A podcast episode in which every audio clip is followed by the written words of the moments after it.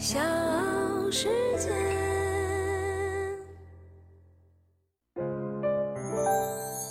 大咖故事，故事舅舅，越说越有。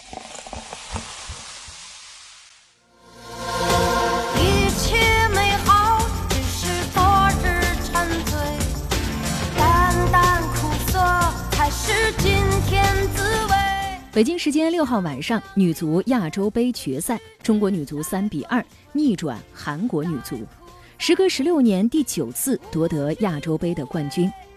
回首本届亚洲杯中国女足的夺冠之路，小组赛四比零战胜中国台北，七比零大胜伊朗，提前出线。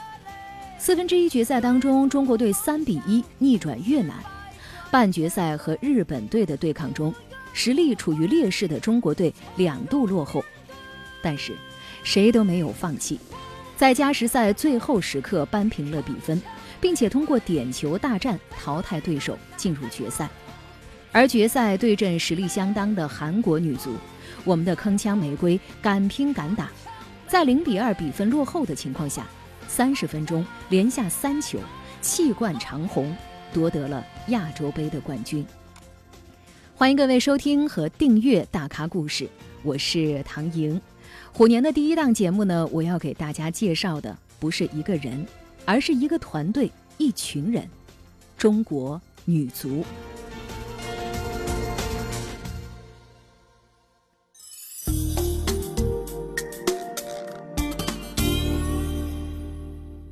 中国女足一九八四年建队，一九八六年第一次参加亚洲杯就获得了冠军，自此开创了一九八六、一九八九、一九九一、一九九三、一九九五、一九九七和一九九九年女足亚洲杯的七连冠，十四次参与亚洲杯，总共获得了冠军八次、亚军两次、季军三次。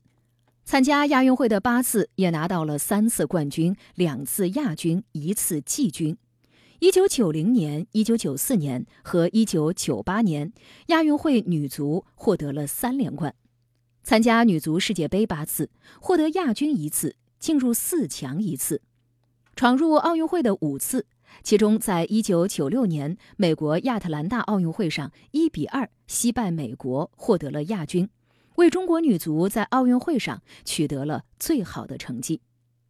昨天晚上，中国女足在2022女足亚洲杯决赛当中3比2击败韩国队，时隔16年再夺亚洲杯的冠军，并且提前获得了世界杯的入场券。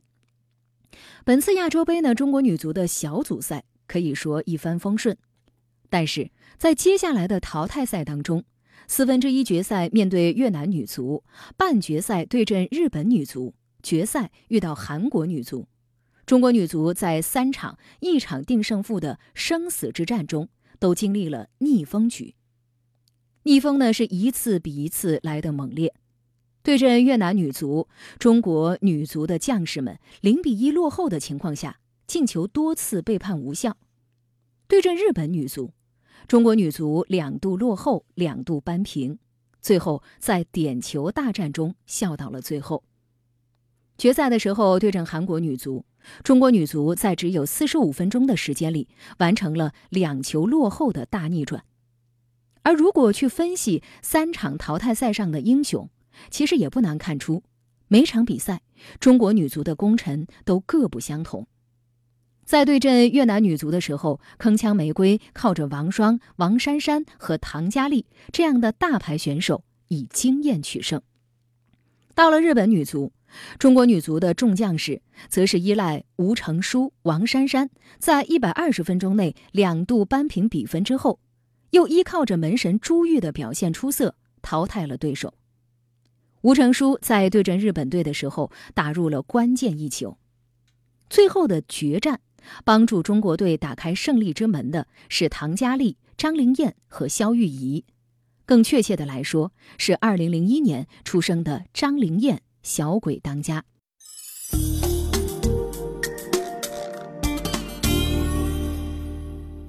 关键时候总有女足的球员站出来。其实按照世界排名去分析，中国女足呢在半决赛上碰到的日本是此番系列赛碰到的最强的队伍。在王霜无法上场、大将娄佳慧因伤退赛的情况下，女足的将士们还是完成了两度落后、两度扳平，最后点杀对手的壮举。十号张睿和二十号肖玉仪替补出场，五号马军和十九号张灵艳被换下。在对阵日本的上半场比赛结束之后，教练水庆霞迅速地做出了调整。这样的调整很快收到了奇效。下半场比赛开球之后，仅仅一分钟，刚被换上场的肖玉仪在日本队禁区内接姚伟的边路横传之后，稍作调整，横传中路。十五号吴成书快马插上，左脚端射，皮球应声入网。中国队顽强地把比分扳成了一比一平。那一粒球吹响了女足的反击号角。无独有偶，决赛对阵韩国女足，中场休息之后，水庆霞又是用十号张睿换下了十五号吴成书，二十号肖玉仪换下了十四号娄佳慧。这样的调整还没有结束，水庆霞甚至用小将张灵艳换下了女足一姐。因伤困扰的王霜，张欣攻入的那一粒点球，来自于张灵艳的突破射门之后，打到韩国女足球员李永洲的手臂上，被判罚的极刑。扳平比分的头锤破门，来自于一米五五的张灵艳高高的跃起。两度落后、两度扳平比分的关键人物，都是来自于水庆霞在关键时刻替换上的这位二零零一年的小将。至于帮助女足绝杀的肖玉仪，更是下半场被水庆霞打出的后手牌。为什么能够永远相信中国女足呢？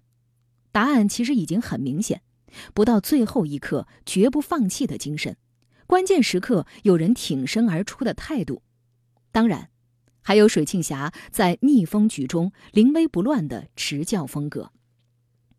说到女足球员，其实不少人赛场的表现都是让球迷印象深刻的。王珊珊、王霜、朱玉、唐佳丽、张睿、张欣、姚伟、王晓雪、张灵艳、肖玉仪，一群出色的球员，其实不一定能够组成一个出色的团队。通过这届女足亚洲杯，能够明显的看出来，一支球队有一位好的教练是多么的重要。她是中国第一批扬名世界的女足队员，在那个铿锵玫瑰的时代，水庆霞各种冠军荣誉拿到手软。直到如今，每当国歌响起时，水庆霞都会想起那段光辉岁月。因为可能是以前因为带国家队时间也比较长，嗯，将近要十几年的时间，可能是代表国家是一种荣誉，民族的一种精神嘛。所以每当这个想起来的时候，就那种感觉是发自内心的一种由衷的那种，我觉得作为中国人觉得很自豪，也很骄傲。但相比于球员时代，水庆霞的教练生涯更加辉煌。水庆霞在2001年退役后，先后在上海女足、中国女足青年队担任教练员，数年的教练生涯让她磨剑十年，终铸新的辉煌。二零一一年，水庆霞率领上海队拿到 U 十七女足锦标赛冠军。二零一四年，执教上海女足斩获锦标赛和联赛的双冠王。一年之后，她率领上海女足拿到足协杯和女超联赛双冠的同时，自己也荣膺女超联赛最佳教练员。在水庆霞手下的上海女足，在国内女足赛场上是常胜将军。而她之所以能做到这一切，离不开她要强的性格。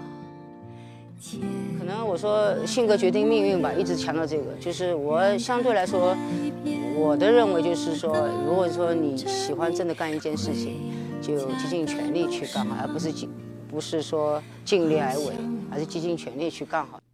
在去年的十一月十八号，水庆霞上任中国女足主教练，在这一次女足亚洲杯中，成功展现出优秀的临场换人的水平。帮助球队一次又一次从逆境下走出。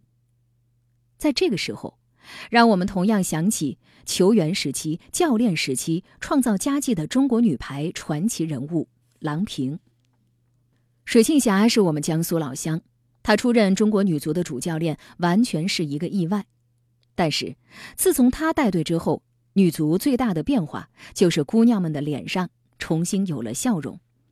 在和日本队的比赛当中，舆论普遍认为中日实力差距很大，场上的形势也是一样，日本队控球时间超过了百分之七十，但是女足姑娘们没有恐惧，也没有慌乱。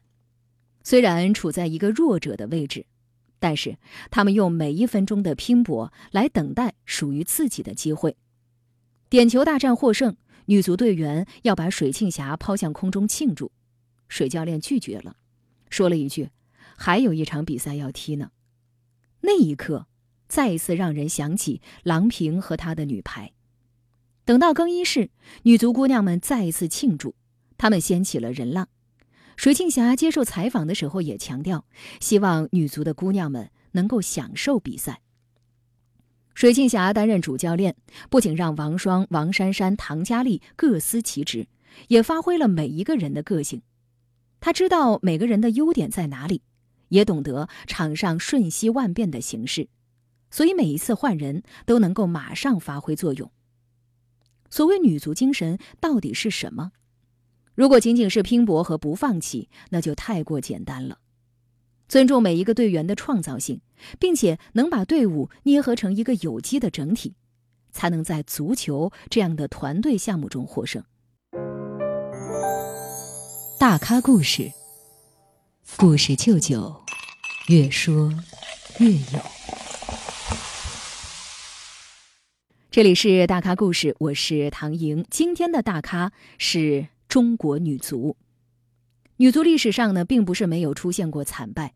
二零零四年雅典奥运会，中国女足曾经被德国八比零击败，但是那个时候女足的底子还是比较雄厚的，仅仅是选帅层面出现了失误。马良行取代张海涛之后，中国女足也有了一波小反弹。两年之后，球队在澳大利亚拿到了亚洲杯的冠军，这也是中国女足在此之前最后一次登顶亚洲杯。但是，东京奥运会的惨败特殊之处还在于，很长的时间被看作是体育精神象征的中国女足，开始被越来越多负面的舆情所困扰。比如奥运会期间，业内热议贾秀全选人争议，而之后的女足选帅过程当中，内定说也始终未曾消失。现任主帅水庆霞甚至拒绝参加竞聘。好在之后峰回路转，水庆霞被直接任命为女足主帅，这样的过程也是引发了外界的争议。当中国男足还在寻找底部的时候，女足已经率先完成了触底反弹。这期间的过程其实并不复杂。首先，女足选择了一位靠谱的主帅。水庆霞长期耕足于女足界，从青年队到成年队成绩斐然，从昔日的国脚到现在女足主帅，她对于整个女足的热情和熟悉程度。的确是目前这个阶段最适合中国女足的。从半决赛对阵日本到决赛对阵韩国，中国女足总共经历了四次落后，但是水庆霞总能够通过合理的调整，让球队重新回到比赛正确节奏。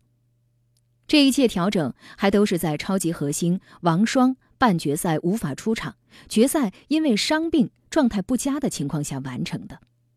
当然。更重要的是，女足找回了铿锵玫瑰的精神。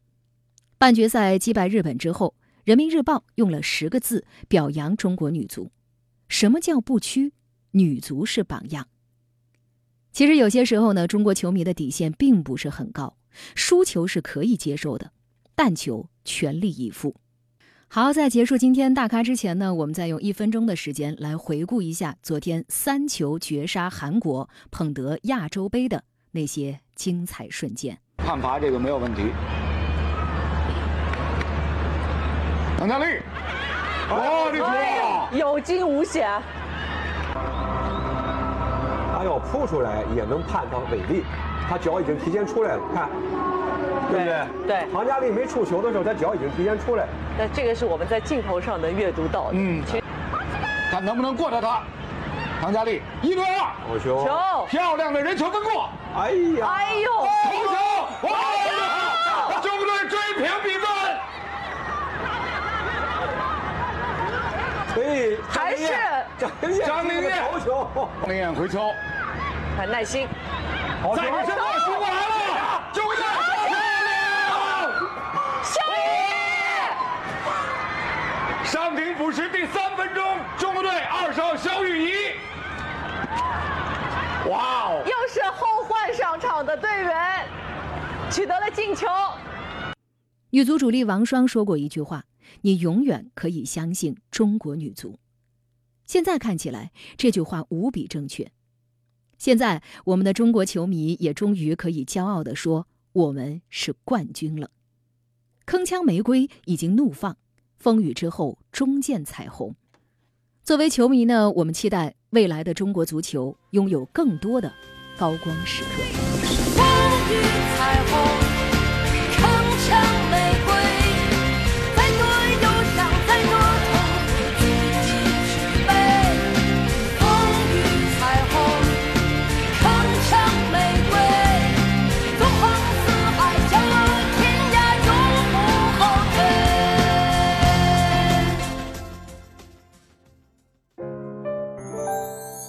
大咖故事，故事舅舅，越说越有。